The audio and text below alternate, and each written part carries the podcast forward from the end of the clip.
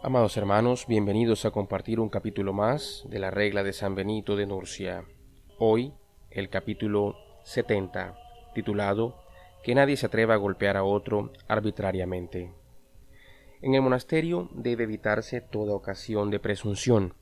Por eso establecemos que a nadie le sea permitido excomulgar o golpear a alguno de sus hermanos si el abad no lo ha autorizado los transgresores sean corregidos públicamente, para que teman los demás.